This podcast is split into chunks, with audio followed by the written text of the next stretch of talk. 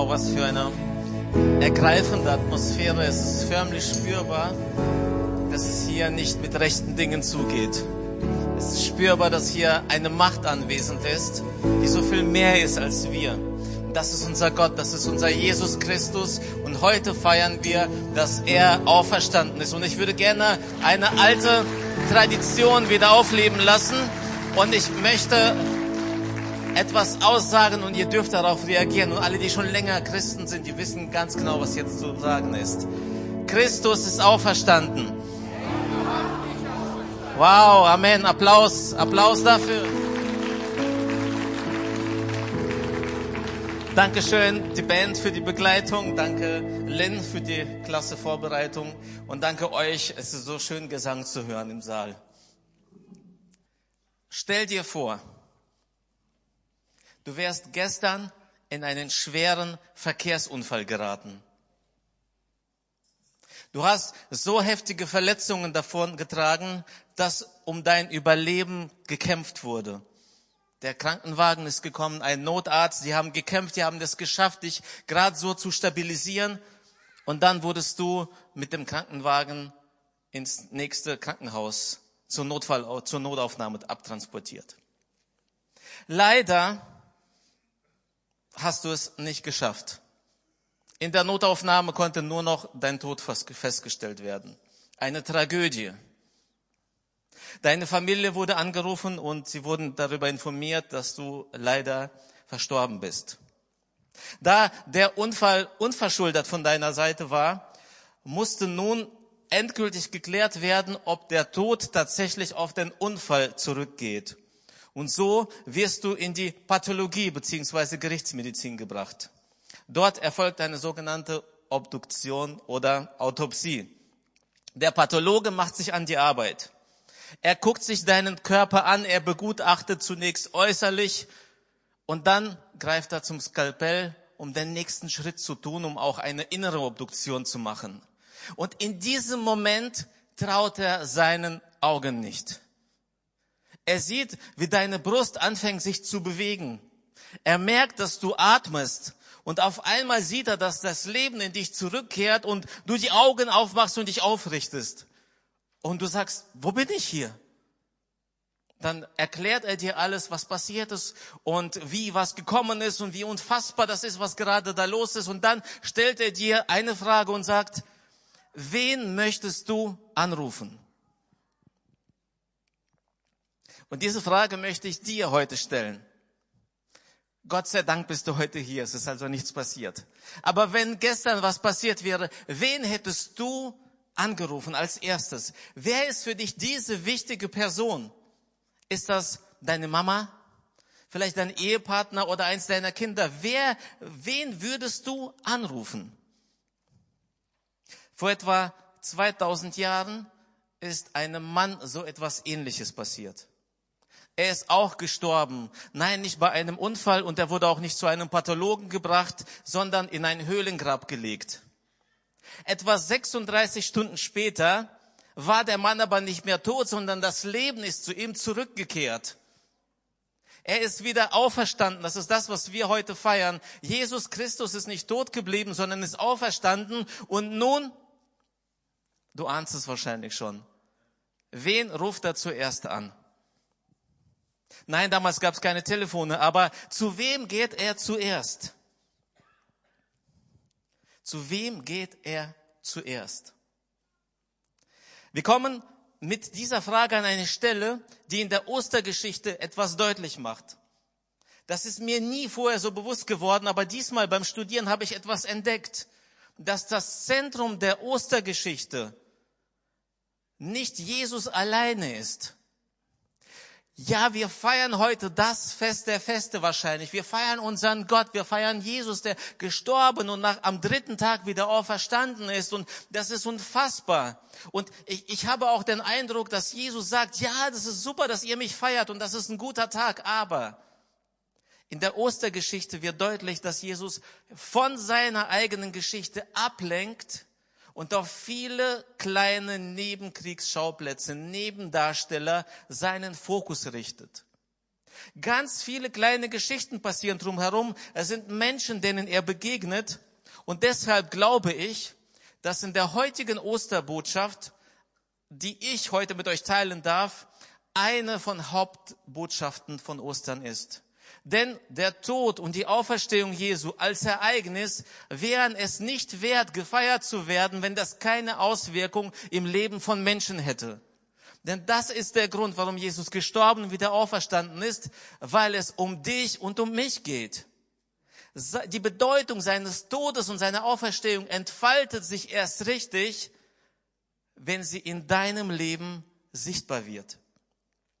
Und so komme ich zurück zu der Frage, zu wem geht Jesus zuerst? Ich weiß nicht, äh, ich hätte wahrscheinlich gedacht, ah, Petrus, er war der Wichtigste, oder? Oder Johannes, sein Lieblingsjünger.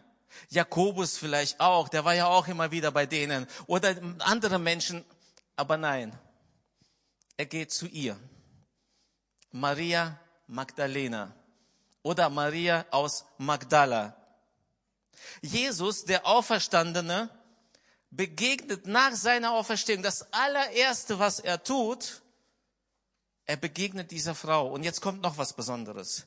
Diese Begegnung ist so einzigartig, weil er nur mit ihr diese Begegnung hat. Denn bevor er zu seinem Vater in den Himmel auffährt, ich meine nicht Christi Himmelfahrt 40 Tage später, sondern an diesem Tag, bevor alles andere kommt, musste Jesus zu seinem Vater in den Himmel fahren. Danach würde er wiederkommen und alles andere tun. Und bevor er das tut, unterbricht er dieses Prozedere. Er geht nicht gleich zu seinem Vater, sondern er begegnet Maria. Schaut mal, was hier passiert ist. Ich lese jetzt nur ein paar Verse und später schauen wir uns die ganze Geschichte an. Johannes 20, 17 wird davon berichtet, als Jesus Maria erscheint und mit mir redet, sie ist so aus dem Häuschen, dass sie ihn am liebsten um den Hals fallen würde und ihn festhalten, nicht mehr loslassen. Und dann sagt er zu ihr, rühre mich nicht an, denn ich bin noch nicht aufgefahren zum Vater.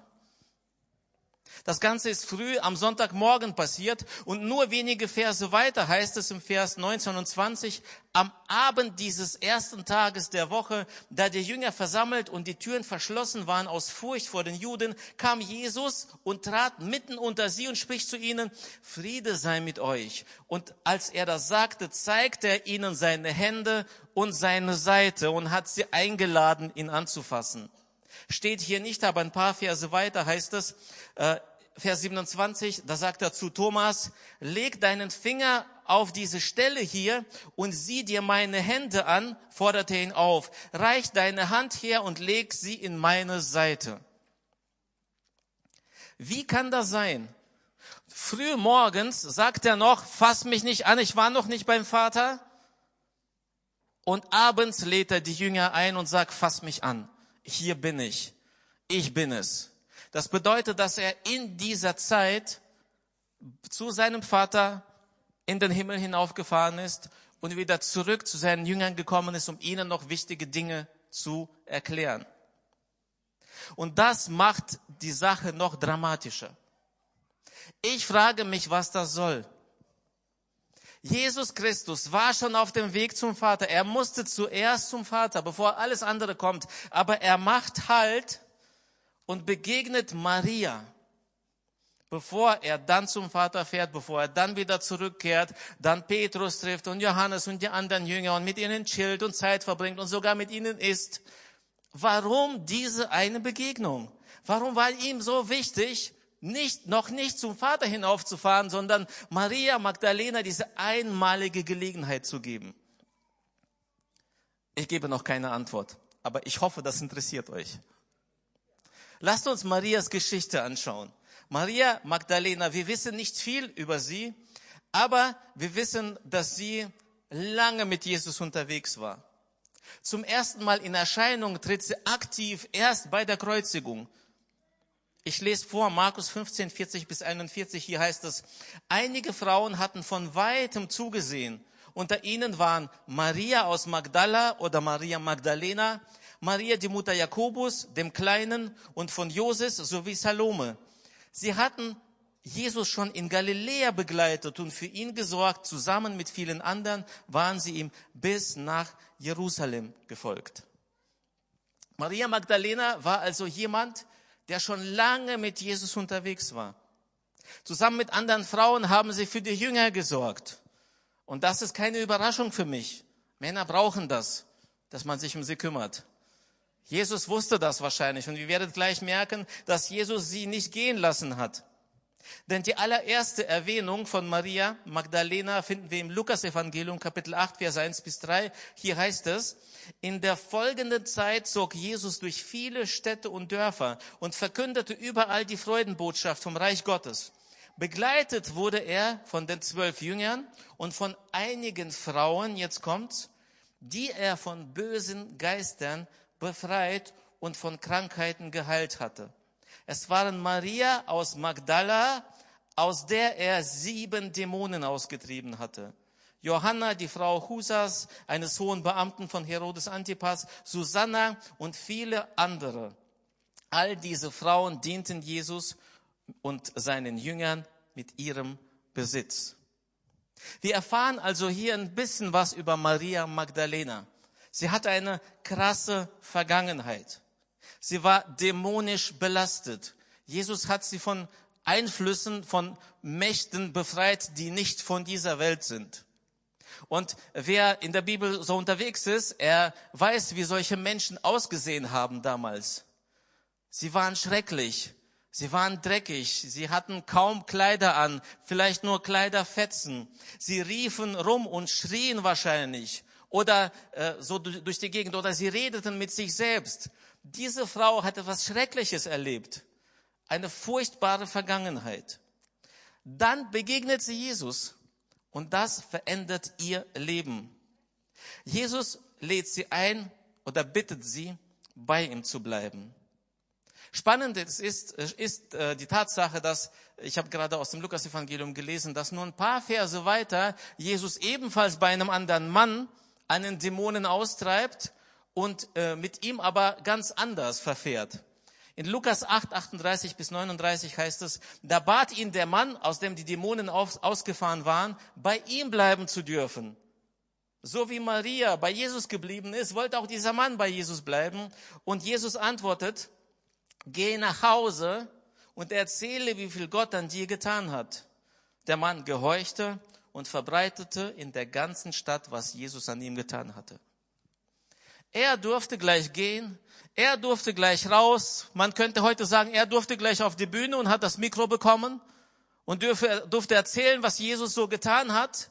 Und von Maria Magdalena hören wir fast drei Jahre lang gar nichts. Sie ist im Hintergrund.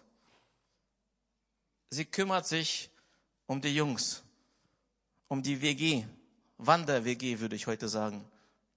Wahrscheinlich war sie sowas wie eine Hauswirtschafterin, hat Essen gemacht, hat aufgeräumt, geputzt, gekocht, das was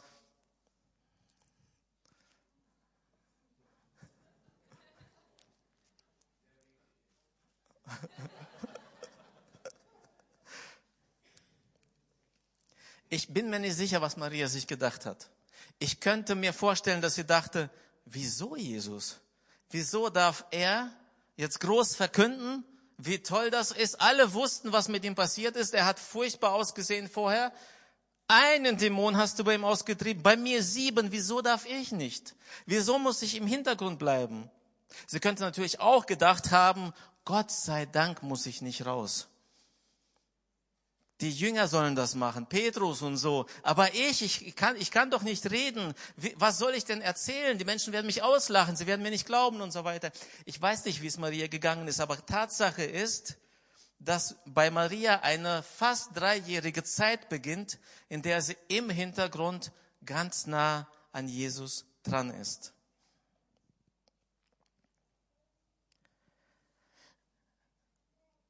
Später wird deutlich, dass sie Jesus nie von der Seite weicht. Nie bei, nicht bei seiner Kreuzigung und es stellt sich heraus, auch nicht bei seiner Auferstehung. Und jetzt können wir etwas tiefer in die Geschichte einsteigen und dann werde ich bald diese spannende Frage auflösen. Und definitiv geht es heute nicht nur um Maria, sondern um dich und um mich. Johannes 20, Verse 1 bis 18 lese ich auszugsweise. Am ersten Tag der Woche, früh morgens, als es noch dunkel war, ging Maria aus Magdala zum Grab. Sie sah, dass der Stein, mit dem man das Grab verschlossen hatte, nicht mehr vor dem Eingang war. Da lief sie zu Simon Petrus und zu den Jüngern, den Jesus zu dem Jünger, den Jesus besonders lieb gehabt hatte, und berichtete ihnen, sie haben den Herrn aus dem Grab weggenommen, und wir wissen nicht, wohin sie ihn gebracht haben. Sofort machte sich Petrus und der andere Jünger auf den Weg und gingen zum Grab. Dann wird erzählt, dass sie sehen, Jesus ist nicht da und so weiter. Und was machen die Männer? Vers 10. Die beiden Jünger gingen wieder nach Hause. Vers 11. Maria aber, sie blieb.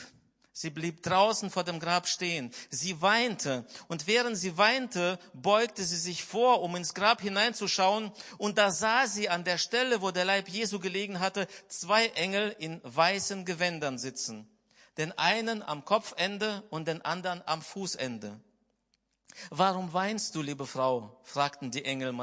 Und Maria antwortete, Sie haben meinen Herrn weggenommen und ich weiß nicht, wohin sie ihn gebracht haben. Also ich weiß nicht, wie es euch geht, wenn ihr das liest. Wahrscheinlich habt ihr so kleine Bauchnabel, bauchfrei gekleidete süße Engelchen mit kleinen Flügelchen vor Augen, ne, die da sitzen und spielen. Engel sehen überhaupt nicht so aus. Engel sind groß. Engel sind mächtig. Wenn du einem Engel begegnest, dann bleibt ja der Atem stocken. Und Maria war so verzweifelt, dass sie locker mal mit den Engeln diskutiert und ihnen erzählt, was Sache ist. Vers 14. Auf einmal stand Jesus hinter ihr. Sie drehte sich nach ihm um und sah ihn, erkannte ihn jedoch nicht. Warum weinst du, liebe Frau? fragte er sie. Wen suchst du? Maria dachte, er sei der Gärtner und sagte zu ihm, Herr, wenn du ihn weggebracht hast, sag mir bitte, wo du ihn hingelegt hast, denn dann hole ich ihn wieder. Maria, sagte Jesus. Da wandte sie sich um und rief, Rabuni. Das bedeutet auf Hebräisch Meister. Jesus sagte zu ihr, halte mich nicht fest. Ich bin noch nicht zum Vater in den Himmel zurückgekehrt. Gehe zu meinen Brüdern und sag ihnen, dass ich zu ihm zurückkehre, zu meinem Vater und zu eurem Vater, zu meinem Gott und zu eurem Gott. Da ging Maria aus Magdala zu den Jüngern zurück und sagte, ich habe den Herrn gesehen und erzählte ihnen, was er zu ihr gesagt hatte. Ist es nicht bemerkenswert, dass gerade sie es war, gerade Maria, der der auferstandene Jesus noch vor seinem Weg zum Vater begegnet und mit ihr redet, mit ihr spricht. Gerade sie, und bitte verzeiht mir, wenn ich das jetzt so auf den Punkt bringe, eine Frau, wird erste Augenzeugin in einer Gesellschaft, in der das Wort der Frau nicht zählte und Frauen nicht als Zeugen zugelassen wurden. Gerade ihr,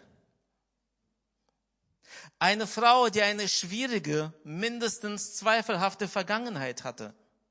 Wir haben darüber gesprochen, wie, wie wild sie war wahrscheinlich, was man von ihr gedacht hat und so weiter. Gerade sie von der wir nichts hören die ganze Zeit, wird zur wichtigsten Person nach der Auferstehung. Ist es nicht äußerst ungewöhnlich, dass diese Frau während der ganzen Lebensgeschichte Jesu nicht auftaucht und jetzt auf einmal die Hauptrolle bekommt? Und ich frage mich, warum? Ich habe mit mir gerungen ein Engel war nicht da, aber ich habe mit Jesus im Gebet gerungen. Habe gesagt, Jesus, was ist die Botschaft? Das war für mich ganz klar, Maria ist es. Dieses Mal ist Maria Magdalena dran für dieses Ostern. Und ich habe für mich Folgendes herausgenommen aus dem Ganzen. Die Osterbotschaft ist eine Botschaft an all die Helden aus der zweiten Reihe. Es ist eine Botschaft an alle, die nicht an vorderster Front stehen und sichtbar sind. Eine Botschaft an die Menschen, deren Dienst und Treue nicht von vielen gesehen werden, nicht wahrgenommen werden, nicht geschätzt werden. Eine Botschaft an die, die nicht Leiter sind oder irgendwie auf der Bühne stehen, aber die nah bei Jesus sind und einen wichtigen Dienst im Hintergrund leisten. Ich finde, dass Jesus so sehr von allem anderen in diesem Moment ablenkt und auf diese Begegnung hindeutet, dass ich nicht anders kann, als zu sagen, dass Ostern und die Botschaft von Ostern gerade eine Botschaft ist auch für die, die glauben, unwichtig zu sein. Die glauben, keine Bedeutung zu haben. Die glauben, nicht gesehen zu werden. Die glauben, nichts ausrichten zu können. Aber Jesus will gerade die.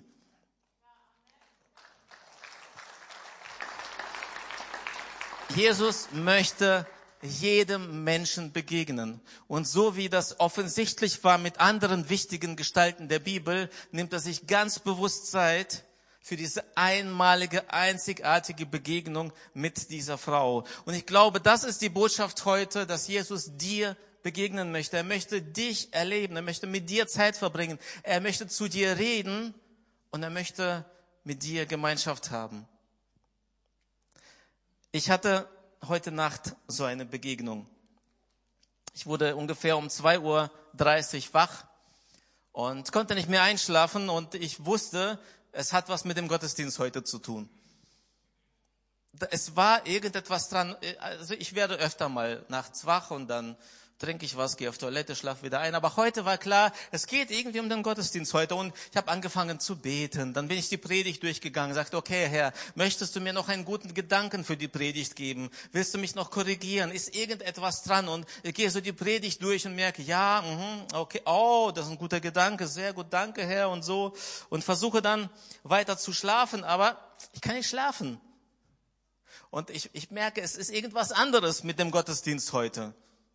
Ich liege da und liege und auf einmal geht mir ein Licht auf. Es geht um die heutige Taufe. Wisst ihr, wir haben einen tüchtigen Hausmeister, den Edmund, der zum Ende April endlich in seine verdiente Rente geht. Äh, wir werden ihn noch anständig verabschieden hier, also, aber wir können ihm gerne jetzt schon einen kräftigen Applaus geben. Ja. Aber wir haben einen neuen Hausmeister, der sich seit Januar schon einarbeitet. Das ist Thorsten Müller und er verdient einen mindestens genauso starken Applaus. Ist der Thorsten irgendwo hier? Thorsten, bist du da? Kann ich dich sehen? Okay. Ich, ich sehe ihn nicht, aber er ist hier. Auf jeden Fall dachte ich, gute Gelegenheit, um eine Aufgabe, die ich habe, an Thorsten abzugeben. Und es war bisher immer meine Aufgabe, unser Taufbecken zu programmieren. Es läuft nämlich über Nacht voll. Ne? Es gibt eine Zeitschaltuhr, die schaltet sich automatisch ein. Man muss den Hahn in eine richtige Position drehen, dass das Wasser reinläuft und das schön ist und angenehm ist und so weiter. Ich habe am Freitag, Karfreitag nach dem Gottesdienst Thorsten alles gezeigt, wie das funktioniert. Und er hat gesagt, kriegst du das hin? Sagt er, ja kriege ich, mache ich. Sag ich, super. Hat er auch. Er hat alles befolgt, was ich gesagt habe. Ein richtig treuer Mitarbeiter. Und dann dämmert es mir. Unsere Heizung hat einen Automatikbetrieb, Tag, Nacht. Und wenn es Nacht wird, fährt die Heizung runter und schaltet sich ab. Und du kannst hier Wasserhahn programmieren, wie du willst kaltes Wasser läuft rein. Um kurz vor drei Uhr nachts wird mir das bewusst. Also springe ich auf, ziehe meine Kleidung an, fahre hierher in die Gemeinde, mache alles aus. Es war schon ungefähr ein Viertel voll oder ein Drittel. Schmeiß die Heizung an, mache auf Tagbetrieb, Dauert ungefähr eine halbe Stunde das Ganze, aber es hat dann funktioniert. Ich habe wieder alles eingeschaltet und das Wasser heute war in Ordnung, oder? Teuflinge, war das Wasser okay? Ja, okay. Danke. Danke. So, und spätestens jetzt sagt ihr, Herr Albert, Moment, was hat das mit Ostern und Maria Magdalena zu tun? Ich glaube, dass Gott uns begegnen möchte. Ich glaube, dass er uns zeigen möchte, dass er uns liebt, dass wir ihm wichtig sind. Und ich glaube, dass, ja, und ich glaube, dass Gott mir heute Nacht gezeigt hat, wie lieb er unsere Täuflinge und die Täufer hat, dass sie nicht im kalten Wasser stehen müssen. Auf der einen Seite. Auf der anderen Seite hat er mir gezeigt, wie breit das Spektrum ist, wenn er mit uns Gemeinschaft hat. Einerseits hat er mir geistliche Dinge offenbart, gezeigt für diese Predigt. Und auf der anderen Seite hat er etwas ganz Praktisches gemacht, wie mich daran erinnert, dass hier warmes Wasser eingefüllt werden sollte. Und ich glaube, dass es darum geht heute. Das ist meine Botschaft. Das ist meine Botschaft. Gott möchte dir begegnen und er hat Interesse an deinem Leben. Die kleinen Dinge, die scheinbar unwichtigen, möchte er mit dir besprechen und dir sagen, wow, echt? Du sammelst Briefmarken? Schön. Zeig mal. Aber auch wichtige Dinge, die deine Seele, deinen Geist betreffen und so weiter. Schaut mal. Ich habe verraten, dass Jesus vor seiner Auffahrt zum Vater noch mit Maria redet und dann gibt er ihr einen Auftrag.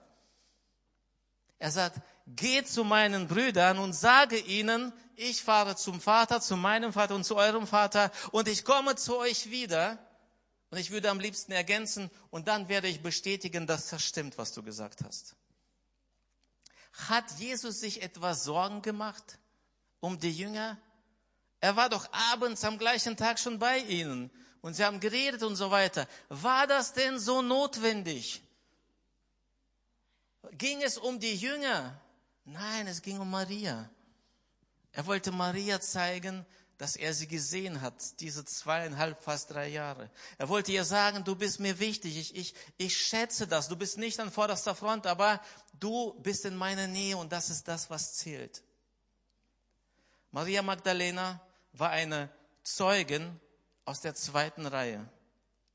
Jesus unterbricht ganz bewusst den Weg zum Vater und auch das, während ich heute Nacht nach Hause gefahren bin, im Auto und denke so darüber nach und denke, Mann, er war 33 Jahre lang Mensch. Vorher war er bei seinem Vater im Himmel. Er war 33 Jahre lang Mensch. Er hat all das erlitten.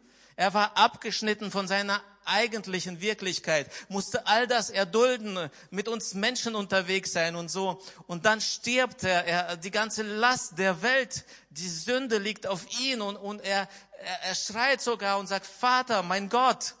Er diskutiert mit ihm. Und ich kann mir vorstellen, wie seine größte Sehnsucht nach der Auferstehung war, ja, zurück zum Vater endlich jetzt und, und nichts mehr auf dieser Welt kann mich halten. Ich will zu meinem Vater zurück, in die Wirklichkeit, die vorher war. Und äh, dann sagt er, nee, Moment, ich muss noch was erledigen. Ey, wie krass ist das, wie er diese Frau gesehen hat. Diese Heldin aus der zweiten Reihe. Meine Botschaft heute zu Ostern ist natürlich die, Jesus ist gestorben und ist wieder auferstanden. Mit seinem Tod hat er Vergebung für unsere Schuld erlangt und mit seiner Auferstehung gibt er uns symbolisch neues Leben. Und es macht überhaupt keinen Unterschied, wer du bist, wo du herkommst, welche Stellung du hast in der Gesellschaft, wie deine Vergangenheit war, in der Familie, auf der Arbeit, in, in deinem Dorf, wo du gewohnt hast. Es spielt keine Rolle, ob du ein Mann oder Frau bist. Übrigens, die Botschaft ist nicht nur für Frauen heute. Es spielt keine Rolle, ob du einen Migrationshintergrund hast oder nicht. Ob du einen Studienabschluss hast oder nur eine Ausbildung oder gar keine. Es spielt keine Rolle, es macht keinen Unterschied, ob du glaubst, dass du schön bist oder ob du dich hässlich findest. Es macht keinen Unterschied. Jesus ist für dich gekommen. Er hat sein Leben für dich gegeben. Egal wo du stehst. Und das ist der Grund, damit Menschen wiederhergestellt werden. Das ist der Grund, warum wir Ostern feiern, damit es eine Auswirkung hat in deinem Leben, damit du wieder Würde bekommst. So wie Jesus Maria begegnet ist und mit ihr gesprochen hat, so möchte er heute dir begegnen. Möchte eine persönliche Zeit mit dir haben. Er möchte dir sagen, wie sehr er dich liebt, wie sehr er für dich gekämpft hat, wie sehr er all sein Leben gegeben hat, damit du Leben hast und wie sehr er dir wünscht, dass du glücklich bist. So wie Jesus bei dieser Begegnung den Namen Marias gesagt hat, so sagt er heute deinen Namen. Ist, kann ich dich zu etwas einladen? Kannst du heute mal, sag mal selbst deinen Namen, sag mal laut deinen Vornamen, bitte jetzt. Hör, hör, hör, hör diesen Vornamen, hör deinen Namen. So wie du das jetzt gehört hast, komm, sag es nochmal. Jesus ruft deinen Namen heute. So viele jetzt ihre Namen ausgesprochen haben, so zu diesen allen sagt Jesus, ich sehe dich, ich kenne dich, ich schätze dich, ich liebe dich. Und so wie Jesus Maria den Auftrag gegeben hat, zu erzählen, dass Jesus ihr begegnet ist, so gibt er auch dir den Auftrag, das, was du mit ihm erlebt hast, mit anderen Menschen zu teilen. Ich würde gerne beten. Und ich lade dich ein, eine Gebetshaltung einzunehmen, die, die dir gefällt. Wenn du gerne im Sitzen betest, bete im Sitzen. Wenn du aufstehen möchtest, kannst du gerne aufstehen. Ja, wenn du einfach Zeit für dich haben möchtest, schließ einfach die Augen oder guck auf den Boden, dass es einfach deine Zeit mit Jesus ist. Es ist deine Maria Magdalena Zeit jetzt. Jesus ist da für dich. Vielleicht gehörst du zu den Menschen, die sich für unwichtig halten, für unbedeutend, dann bitte ich dich heute, dich mit Maria Magdalena eins zu machen. Identifiziere dich heute mit ihr. Wenn du das Gefühl hast, du hast keinen Wert, keine Bedeutung, du kannst nichts ausrichten, du bist im Hintergrund, du bist vielleicht nicht gesehen, nimm heute das Bild von Maria Magdalena und höre, was Jesus zu dir sagt. Er ruft deinen Namen und er sagt, du bist mir wichtig. Die Einladung geht an Frauen und an Männer.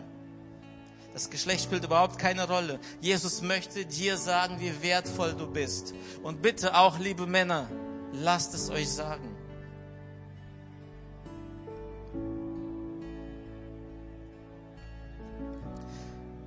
Ich möchte, dass du heute das für dich in Anspruch nimmst, dass du Bedeutung hast. Wenn das für dich so schwer ist und du kämpfst vielleicht gerade damit, dann würde ich so gerne mit dir zusammen beten. Wenn du heute da bist und du kennst Jesus schon, du bist schon mit Jesus unterwegs und du sagst, ich will das für mich in Anspruch nehmen. Ich will meine Würde aus Jesus Sicht sehen. Ich will sehen, wie er mich liebt, wie ich für ihn wichtig bin und wie ich einen Unterschied machen kann hier in dieser Welt. Wenn du sagst, ich bin es, dann würde ich so gerne mit dir zusammen beten. Dann gib mir einfach ein Handzeichen. Dann sehe ich, dass du da bist und bete für dich. Bist du da? Dankeschön. Danke, danke. Danke. Danke. Danke. Wer ist noch da? Dankeschön. Jesus, ich bete für all diese Menschen, die jetzt diesen Mut hatten, sich selbst einzugestehen, dass sie das brauchen. Ich bete, dass du jetzt an ihrer Seite stehst und dass sie jetzt spüren, wie du sie umarmst, wie du ihren Namen rufst und wie du sagst, ich bin jetzt extra für dich da. Ich, ich, ich kenne dich und ich liebe dich und du bist wichtig. Ich habe dich nicht übersehen. Wo auch immer du stehst, in welcher Reihe, in der zweiten, der dritten, ganz hinten, was auch immer du machst, ich habe dich nicht übersehen. Ich liebe dich so. Danke, Jesus, dass du jetzt diese Würde ausschüttest über sie, über ihnen. Diese Liebe ausschüttest. Danke, dass sie dass jetzt ihnen die Augen so richtig aufgehen und leuchten, dass sie erkennen, dass du sie liebst und für sie da bist. Danke, Jesus, dass du sie segnest. Als Jesus Maria gerufen hat, als er ihren Namen genannt hat, dann hat sie ihn erkannt. Und dann antwortete sie und sagte, Rabuni, mein Meister, mein Herr. Sie erkannte ihn und sagte, du bist mein Herr, du bist der, dem mein Leben gehört. Und wenn du heute da bist und du hast Jesus noch nicht erkannt bisher, wenn du heute da bist und du sagst, ich bin vielleicht zum ersten Mal da oder ich war schon wiederholt hier, aber Jesus ist nicht noch, noch nicht mein Rabuni, noch nicht mein Herr und ich möchte aber ihm mein Leben geben. Ich möchte, dass er in mein Leben einzieht, mein Leben verändert Ah, das wäre mir so eine Freude, mit dir jetzt zu beten und die ganze Gemeinde würde mitbeten. so würden wir diesen Ostern, dieses Ostern nicht nur als Tag der, von, von der Auferstehung Christi feiern, sondern als ein Tag von einem neuen Leben, das bei dir beginnt. Wow, was, das, was ist das für ein Fest? Wenn du also da bist und sagst, ja, heute ist mein Tag, ich möchte heute mit Jesus neu anfangen, mein Leben ihm geben, er soll mein Herr sein, dann beten wir als Gemeinde für dich. Bist du da? Dann gib mir gerne ein Handzeichen und ich bete für dich. Ein deutliches Handzeichen, dass ich dich sehen kann. Dankeschön. Wer ist noch da? Dankeschön. Dankeschön. Wer möchte heute sein Leben Jesus geben und sagen, Jesus ist mein Herr? Ist noch jemand da? Komm, das ist dein Tag, dein Moment, das ist dein Ostern. Es ist dein Neuanfang. Ist noch jemand da? Dann lass mich deine Hand sehen. Dankeschön. Noch jemand? So, und jetzt, liebe Gemeinde, wir sind wir alle gefragt. Ich bete vor und wir unterstützen diese Menschen, indem wir mitbeten. Okay? Jesus Christus, danke, dass du mich siehst. Danke, dass du mich kennst und bei meinem Namen rufst. Danke, dass ich wertvoll bin in deinen Augen ich nehme es für mich an. Ich gebe dir mein Leben. Ich fange heute neu an. Sei du mein Herr. Sei du mein Retter. Danke, dass du mir vergibst und mich annimmst. Ich bin jetzt dein Kind und du bist mein Vater. Amen.